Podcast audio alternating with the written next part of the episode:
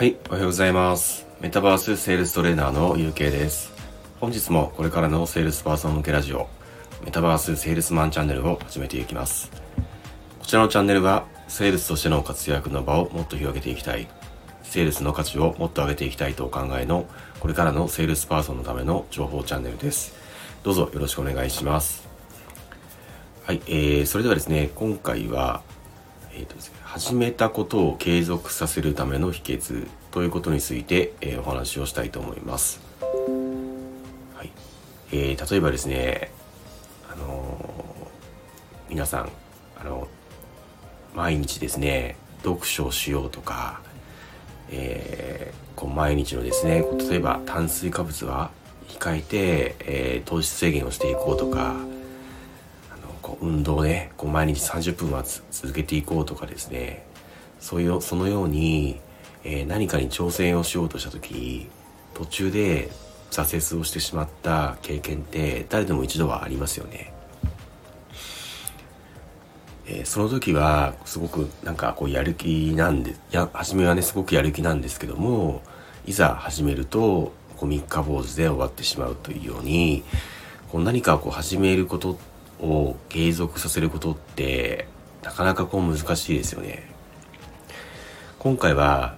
何かを始めた時に諦めずに継続できるようになるための秘訣を、えー少しお話をさせていただきたいと思います。えー何かをね継続させるための、えー参考にしていただけたら嬉しいです。えーこれはですねとある、えーメンタルトレーナーの方のお話なんですけども、えーその方のですね、えークライアントさんには甲子園のですねこう常連校がいくつかあるそうなんですね。どうしてそのなんていうんですかねその担当したその、えー甲子園の常連校高校がどうしてこう軒並みね甲子園に行けるかどうかというと理由はですね2つあるそうなんですよ。で1つがいつも厳しい顔をしている監督やコーチにコーチたちにこう笑顔になってもらうことだそうなんですね。なんかわかるような気がしますよね。そして2つ目の理由についてが今回のですね本題について参考にしていただける、えーことなんになるんですけどもそれは選手たち全員にありがとうの手紙を書かせているということなんですね。でどういうことかと言いますと選手たちに対してそのメンタルコーチの方がもし、えー君たちが甲子園に行った時には、えー誰かにあ行った時に誰かに感謝して誰にありがとうと伝えたいのかそしてその思いを、えー手紙に書いてください。と、えー選手たちにお伝えをして、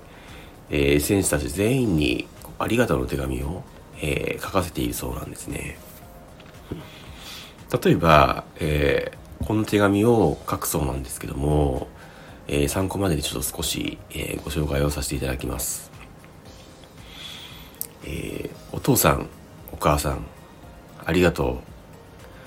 お父さん、お母さんが僕をこの学校に行かせてくれるために、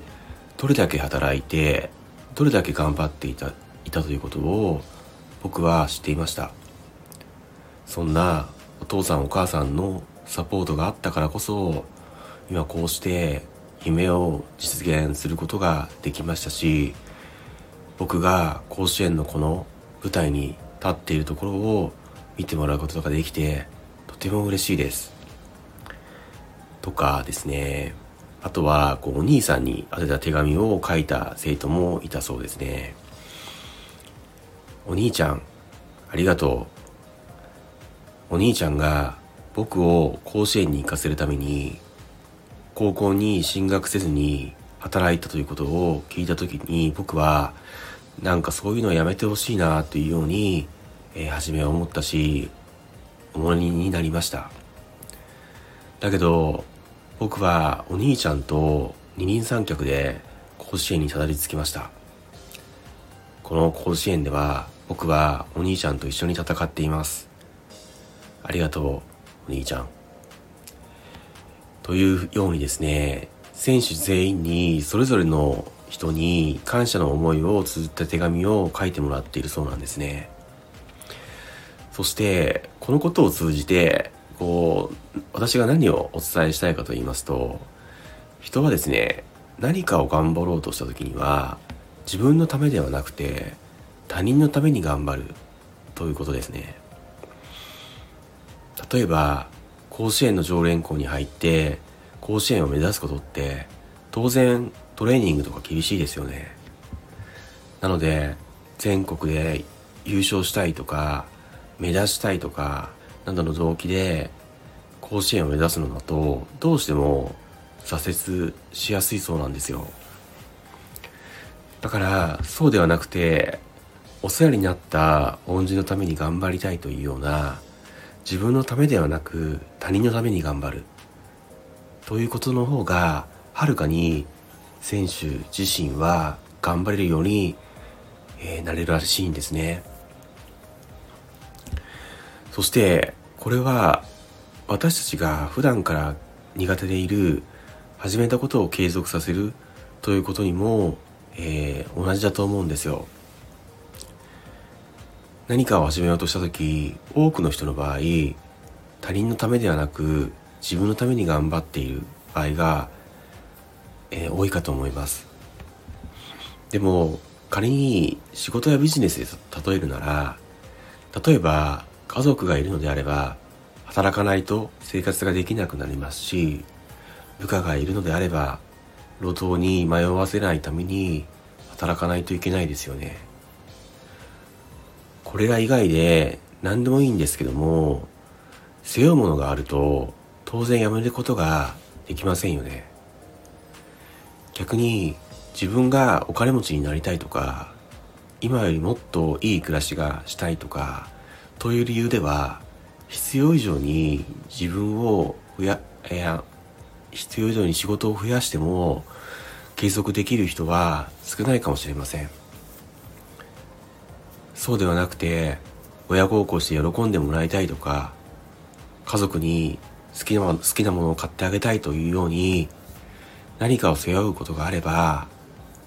続けられる秘訣だと、えー、思っております。ただですねそうは分かっていてもどうしても自分のためが、えー、自分のためということがですねこう先立ってしまったりということもありますよね。私も20代の頃は、えー、金も金持ちになって高級車に乗りたいとか会社を大きくしてこう有名になりたいとかですねこう考えていたこともありました。ただそのような動機でいろいろなことにチャレンジしていく中で継続できなかったりとか、えー、失敗や挫折を経験したりとかそして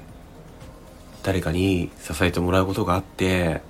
なんとか立ち直ってこれたりというようなことがあった中で今は自分のことよりは今までお世話になった人とかに何か恩返しをしていきたいという気持ちの方が何かをチャレンジするための原動力になっていたりします。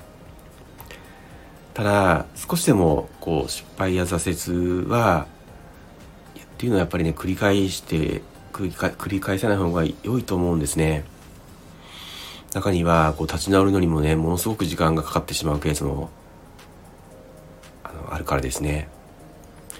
なのでもし自分のためという動機でなかなか継続することが難しいと思いの方は是非、えー、これからは自分のためではなくて他人のため大切な人のために目標設定をしてみてほしいと思います。私もこれからも感謝したい恩人のために頑張ります。参考にしていただけましたら嬉しいです。それではですね今回の放送は、えー、以上となります。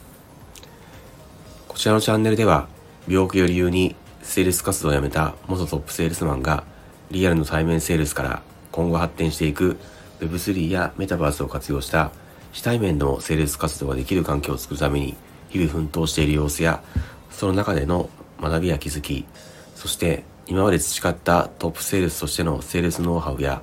これからのセールスパーソンの新しい働き方についてをお伝えしていきます。もしご興味ご関心をお持ちの方は、ぜひチャンネルをフォローいただきまして、今後の放送もお聴きいただけましたら嬉しいです。それでは最後までお聴きくださり、ありがとうございました。素敵な一日をお過ごしください。メタバースセールストレーナーの UK でした。それではまた。